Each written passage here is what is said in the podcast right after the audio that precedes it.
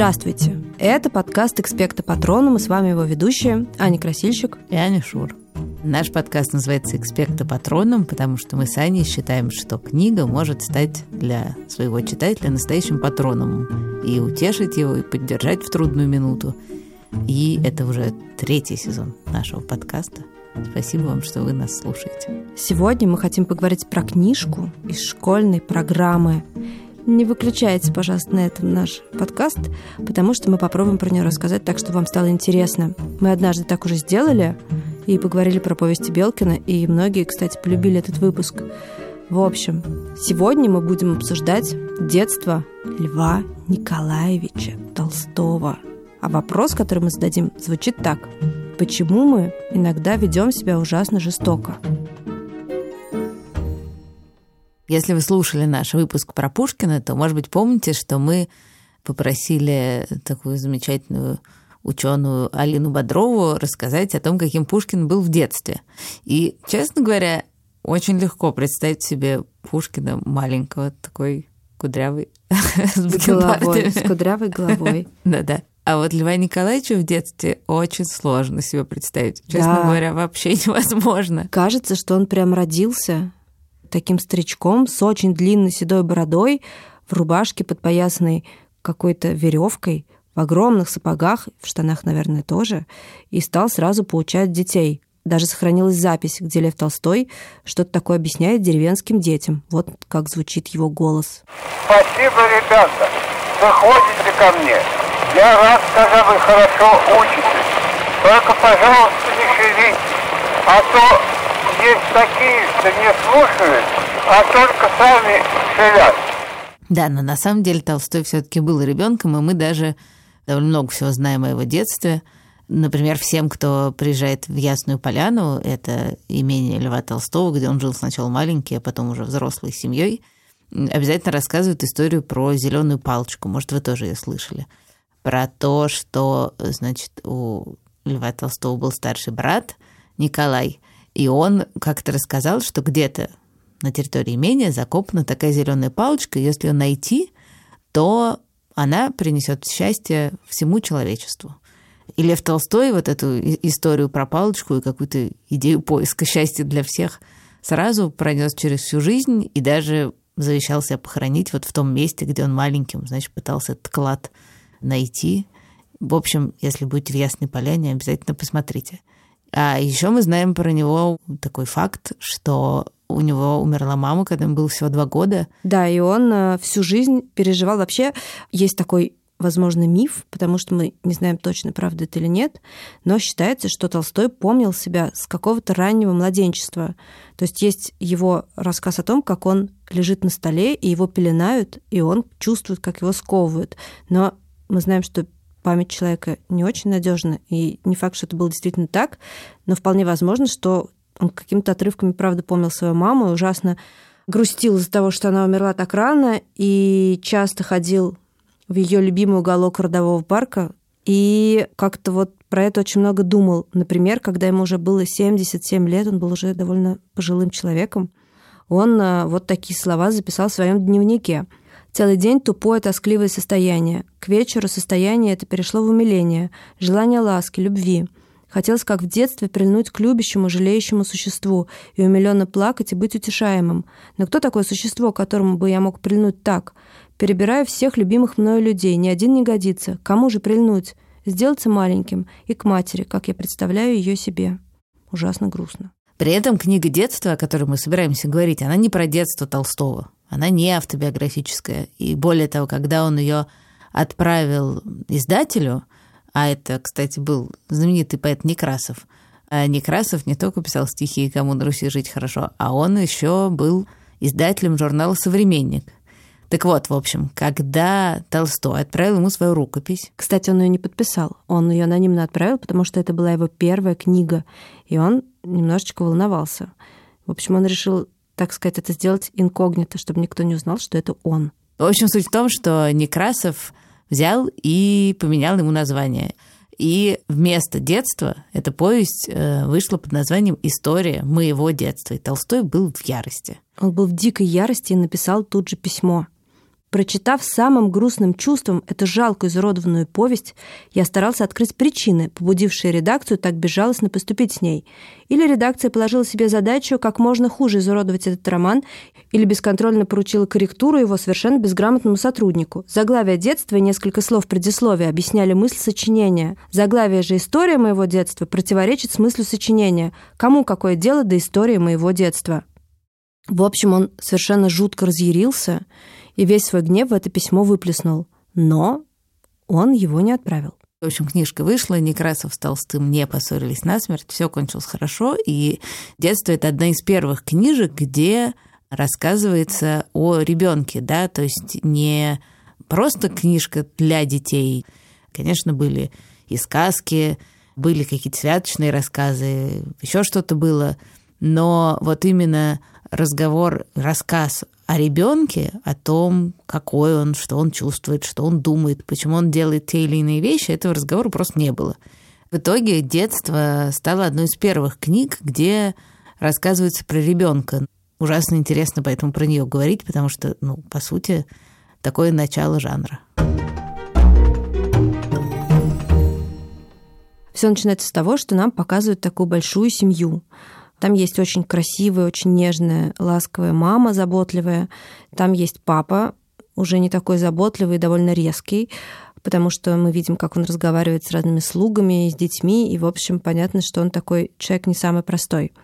Потом там есть ужасно милый гувернер, немец Карл Иванович, которого очень смешно описывает автор. Довольно противная француженка Мими, ее дочка Катенька и трое детей. Володя, старший брат, Николенька средний, собственно, это главный герой, и он нам все это рассказывает, и младшая девочка Любочка. Еще у них есть чудесная старая няня Наталья Савишна.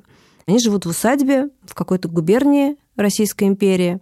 Периодически они как-то хулиганят, периодически они ездят на охоту. В общем, ведут такую размеренную, традиционную для русского дворянства XIX века жизнь. Они еще все время учатся и делают уроки. Да, они все время занимаются как раз с Карлом Ивановичем или с э, Мими с гувернанткой и гувернером. Ну, да, и, в общем, такая, ну, что называется, экспозиция, такая мирная, уютная жизнь в имении с какими-то своими Сонная правилами, немножко. такая, да, замедленная.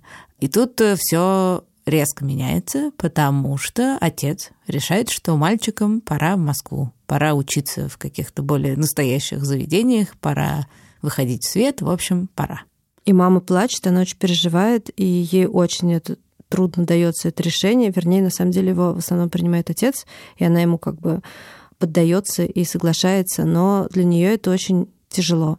Ну и для главного героя, конечно, тоже. И... Да, расставание с мамой просто очень мучительное переживание. Да, вообще одна из главных тем этой книги — это прощание такое с детством и расставание с мамой. Это книжка про то, как детство заканчивается. У этой книги, собственно, три части — детство, отрочество и юность. И главной, одной из главных тем этой книги про детство как раз и становится отношение к маме. Такое нежное, ужасно теплое. Ну, собственно, вот я сейчас зачитаю кусочек, он очень ярко его как-то описывает. Набегавшись досыта, сидишь, бывало, за чайным столом на своем высоком креслице. Уже поздно, давно выпил свою чашку молока с сахаром, сон смыкает глаза, но не трогаешься с места, сидишь и слушаешь. И как не слушать? Маман говорит с кем-нибудь, и звуки голоса ее так сладкие, так приветливы. Дальше, соответственно, герой рассказывает, как он постепенно проваливается в дремоту, как он через прищуренные глаза видит маму, она ему кажется такой крошечной. И дальше она ему говорит, чтобы он шел спать себе в кровать, а он ей объясняет, что он, конечно, совершенно не хочет спать, но глаза его закрываются, и дальше вот такой еще кусочек. Чувствуешь, бывало в просонках, что чья-то нежная рука трогает тебя. По одному прикосновению узнаешь ее, и еще во сне невольно схватишь эту руку и крепко-крепко прижмешь ее к губам. Несмотря на то, что это написано, в общем, другим языком, не таким, на котором мы сегодня разговариваем, все, что он описывает, абсолютно понятно и происходило, я думаю, с каждым из нас прямо вспоминаешь что-то такое своего детства, вот ровно этот момент, когда ты такой уже заснул, и кто-то тебя будет, чтобы перенести в кровать или что-то в этом духе. В общем, от этой чудесной мамы, к которой он так нежно привязан, и с которой ему так хорошо, он э, должен уехать, и в Москву они едут с отцом и со старшим братом Володей, а мама с дочкой Любочкой, со всеми этими людьми, которые живут в деревне, остается там. И приезжают они в дом бабушки в Москву. У них начинается такая светская жизнь, появляются новые друзья. И главных их новых друзей зовут Ивины. Это три брата, и самый главный из этих братьев это Сережа, которого Никольник буквально влюбляется. Он просто полностью поглощен мыслями об этом мальчике, он э, на него смотрит как на такой идеал, он очень хочет э, ему нравится, и он, в общем, готов выполнять все его указания и делать все так, как хочет Сережа. Это такой очень красивый мальчик, и очевидно, что он такой по своему складу лидер. При этом Но Николенко, Николенко еще сам себя считает каким-то уродцем. Он знает, что он некрасивый, потому что он слышит, как взрослые про это говорят. Он слышал, как мама что-то такое говорила. И это, кстати, вот как раз автобиографическая черта, потому что Толстой считал себя некрасивым и знал, что про него говорят, что он некрасивый, и как бы это принимал как такую часть своей личности. И он это передал своему герою. В общем, тут очень понятно описано, как строятся отношения между этим Николенькой и Сережей. Он, то есть Сережа, чувствовал свою власть надо мной и бессознательно, но тиранически употреблял ее в наших детских отношениях. Я же, как не желал высказать ему все, что было у меня на душе, слишком боялся того, чтобы решиться на откровенность, старался казаться равнодушным и безропотно подчинялся ему. Иногда влияние его казалось мне тяжелым, несносным, но выйти из-под него было не в моей власти. Да, опять, вот ты читаешь, действительно, язык совершенно другой, но очень-очень понятное ощущение. Да, в школе так бывает практически с каждым. Да. Ну и, в общем, эти Ивины действительно довольно часто приезжают к ним домой как-то потусить и поиграть. Но еще к ним в какой-то момент привозят другого мальчика. Его зовут Иленька Граб. И, в общем, сразу понятно, что дела его плохи. Потому что играть с ним никто не хочет, потому что он весь какой-то не такой худой, высокий, бледный, с птичьей рожицей, добродушный. Птичья рожица — это буквально цитата, вот его так главный герой видит. Да, и добродушно покорным выражением, это тоже цитата. И он еще к тому же обильно напомажен, то есть, видимо, это прям очень заметно, как-то, наверное, волосы блестят, и что-то с них течет, в общем. А еще главный герой говорит, что, ну, если Ивины приезжают, они хотят их видеть, то эту Виленьку Граппа им навязывают, потому что его отец каким-то образом связан с отцом Володи Николеньки и считает своим долгом присылать своего сына. Но при этом сами дети с этим сыном совершенно у них нет никаких отношений, и, и в общем, он не то чтобы там какой-то желанный гость. Да, ну и, в общем, все это вместе приводит к понятным последствиям. То есть этот Иленька становится таким объектом насмешек, издевательств и, в общем... Там такой начинается настоящий буллинг. Да. И в том числе в какой-то момент, значит, этот Сережа как-то страшно раздухарился и стал прыгать по комнате, как-то скакать, делать какие-то акробатические упражнения, значит. Вошел в раж. Да, на толстых книжках. Там они называются лексиконы. И дальше он как бы начинает подначивать этого Илинку, ну типа, давай, ты тоже типа можешь тут попрыгать и, не знаю, как-то постоять э, на голове, ну и вот дальше происходит гадость. Володя и старший Ивин нагнули ему голову и поставили ее на лексиконы. Я и Сережа схватили бедного мальчика за тоненькие ноги, которыми он махал в разные стороны, засучили ему панталоны до колен и с громким смехом вскинули их кверху. Младший Ивен поддерживал равновесие всего туловища. Случилось так, что после шумного смеха мы вдруг все замолчали, и в комнате стало так тихо, что слышно было только тяжелое дыхание несчастного грапа. В эту минуту я не совсем был убежден, что все это очень смешно и весело. «Вот теперь молодец», — сказал Сережа, хлопнув его рукою. Иленька молчал и, стараясь вырваться, кидал ногами в разные стороны. Одним из таких отчаянных движений он ударил каблуком по глазу Сережи так больно, что Сережа тотчас же оставил его ноги, схватился за глаз, из которого потекли невольные слезы, и из всех сил толкнул Иленьку. Иленька, не будучи более поддерживаем нами, как что-то безжизненное грохнулся на землю и от слез мог только выговорить «За что вы меня тираните?» Плачевная фигура бедного Иленьки с заплаканным лицом, взъерошенными волосами и засученными панталонами, из-под которых видны были нечищенные голенища, поразила нас. Мы все молчали и старались принужденно улыбаться. Да, вот такая, значит, омерзительная сцена. Дальше происходит некая перепалка между этим Сережей и Иленькой. Сережа, значит, обзывает его нюней. Иленька плачет. И наш герой, он на самом деле испытывает очень разные и непростые чувства. С одной стороны, ему жалко Иленьку, а с другой он все еще очарован этим Сережей. И он убеждает себя, что тот Сережа прав и молодец, а это действительно какая-то плакс спортивная. Но при этом ему как бы уже в голову закрадывается такое подозрение, что это Сережа не так уж хорош, но просто очень очевидно это, да? И при этом он не хочет как бы расставаться с этим образом прекрасным, с этой мечтой. Да, и при этом, наверное, может быть, если бы это была современная книжка, этому было бы посвящено больше страниц. Там э, герой, собственно, довольно быстро доходит до довольно интересной мысли, буквально через пару абзацев.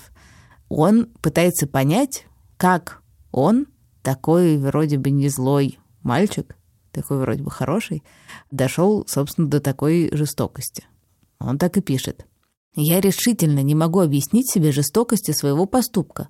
Как я не подошел к нему, не защитил, не утешил его — Куда девалось чувство сострадания, заставлявшее меня бывало плакать на взрыд при виде выброшенного из гнезда галчонка, или щенка, которого несут, чтобы кинуть за забор, или курицы, которую несет поваренок для супа.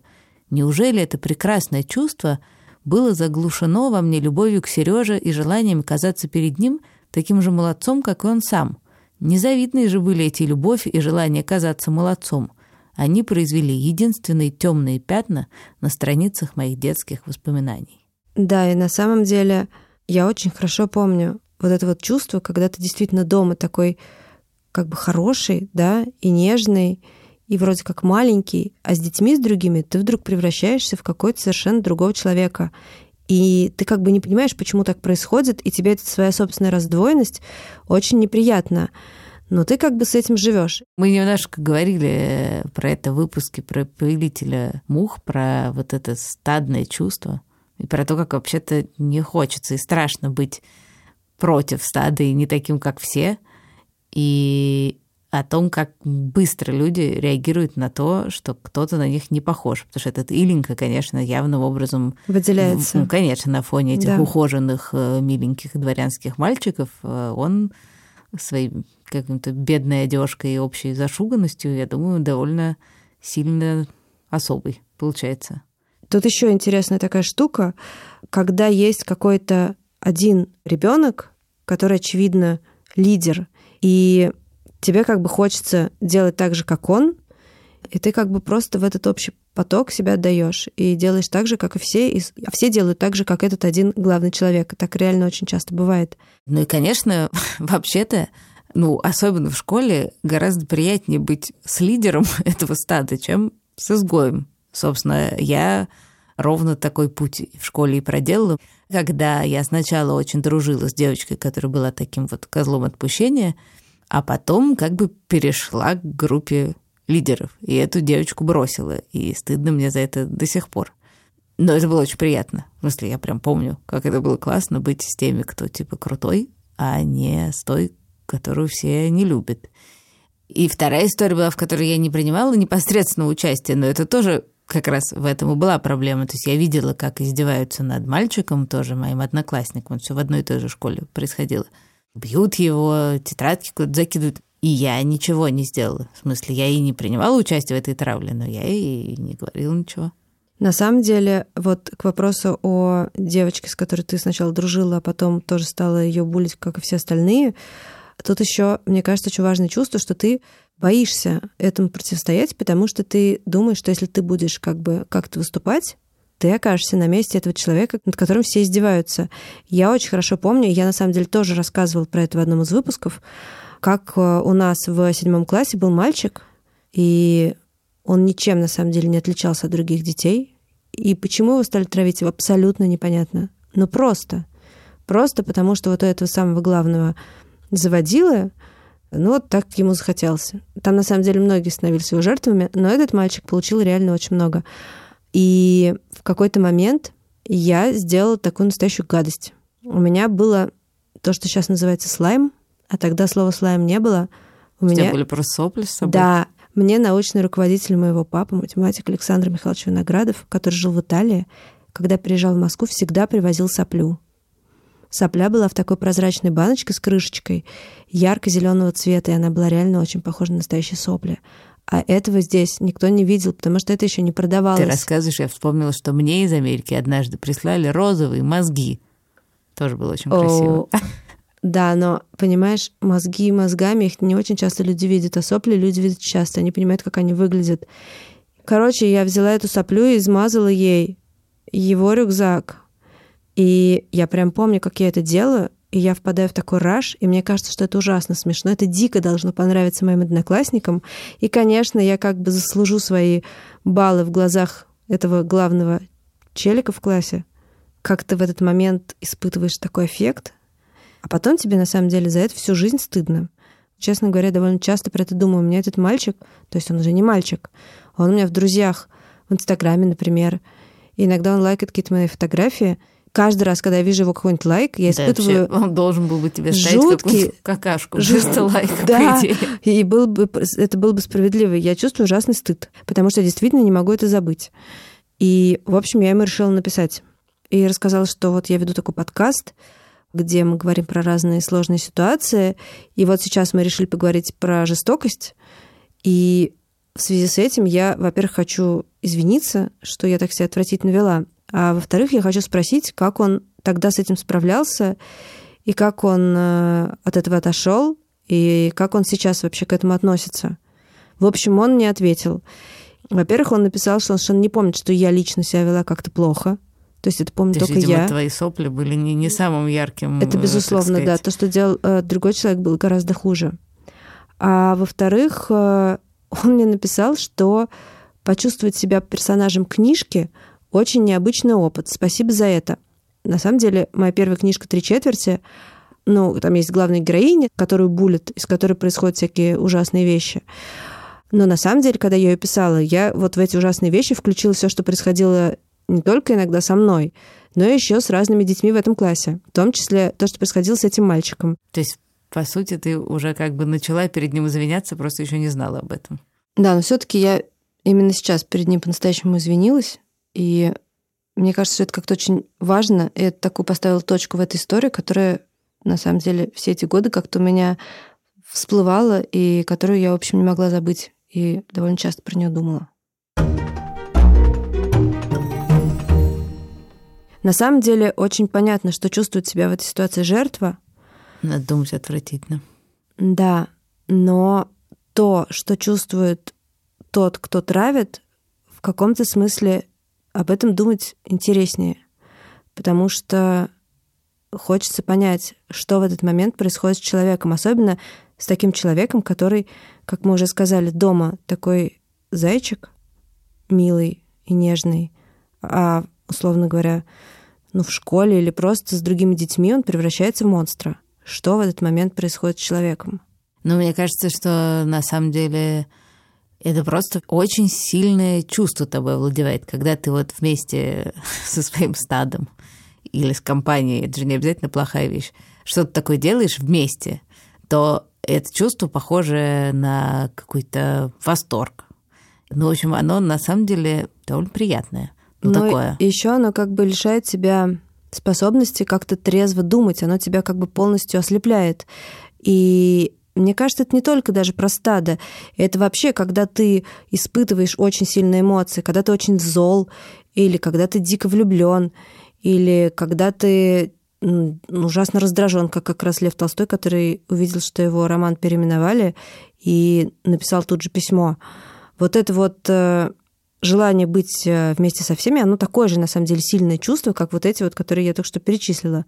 Ну, да, наверное. Ты, ты как бы перестаешь принадлежать себе, потому что тобой что-то такое владеет. Или кто-то. Или кто-то. И вообще ты как бы перестаешь быть собой в эти моменты. У тебя как бы теряется способность, как я уже сказала, трезво мыслить и быть собой на самом деле. Ты в этот момент в каком-то смысле действительно превращаешься в какого-то другого человека. Ну, надо сказать, что это потом тебе никак не помогает, Нет. когда ты обнаруживаешь, что ты, собственно, творил или... Я более того думаю, что потом тебе еще больше стыдно, чем за те вещи, которые ты делаешь в нормальном состоянии. Вот от этого измененного своего состояния тебе как бы еще хуже потом. Ну да. Ну, если ты нормальный человек и испытываешь, в принципе, Ну да, нет, если ты любишь делать гадости, то, наверное, тебе то, наверное, ты ничего не супер. чувствуешь, да. Есть такое ощущение, что, ну, как водится, нету какого-то супер рецепта. Но, может быть, в момент, когда ты ощущаешь вот эту какую-то ослепленность, неважно чем, может быть, можно попробовать как-то себя поймать, как-то чуть-чуть притормозить. Себя схватить за, не знаю, за куртку и потянуть немножечко назад. Ну да, просто как-то проговорить. Мне классно, потому что я сейчас со всеми, не знаю что, на классном концерте. Или я влюблен и счастлив. Или типа мы тут сейчас все вместе бежим за кем-то, потому что... Что? Может быть, не надо бежать дальше, и стоит немножечко остановиться и притормозить. И подумать, точно ли ты хочешь это делать, и не будет ли тебе потом очень гадко и стыдно, как мне, например, было очень много лет. Да, вот, кстати, Толстой вполне сумел притормозить в той ситуации с письмом, про которую мы с тобой говорили. То есть он сначала написал ужасно злобное письмо Некрасову, а потом его не отправил. И э, таким образом с ним не поссорился. Ну, он, может быть, и так бы стал великим писателем, даже если бы поссорился с Некрасовым. Но так э, ему это удалось быстрее. Да, детство напечатали, и весь мир был в огромном восторге.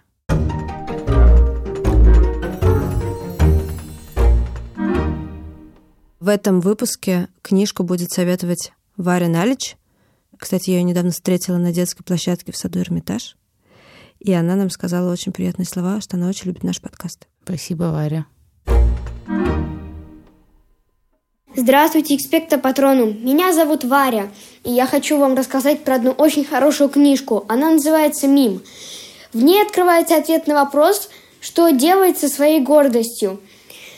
Принц Флорин, наследник престола, попадает в плен во вражеское королевство. Ему приходится стать подмастерьем шута. И так как он очень гордый, он, перед ним предстает выбор. Либо он, защищая свою честь, погибает в этом королевстве, либо он становится шутом, но уже роняет свою честь. И по ходу книжки он понимает, что есть вещи гораздо важнее чести. Да, кстати, надо прочитать, действительно. Я не читала. Я Ты тоже. читала? М-м. Надо прочитать. Напоминаю, что все советы про ваши любимые книжки можно присылать нашему телеграм-боту, который называется п-патронус, нижнее подчеркивание, бот, а также нам на почту подкаст.патронус собака gmail.com. Подкаст пишется через си, а не через кей.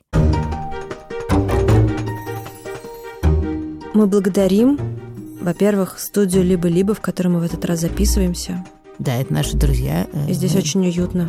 А еще мы благодарим нашего редактора Лизу Марантиди, выпускающего редактора Таню Салата, звукорежиссера Павла Цурикова, расшифровщика Кирилла Гликмана, фактчекера Михаила Трунина и композитора Михаила Соробьянова. Всем пока. Пока.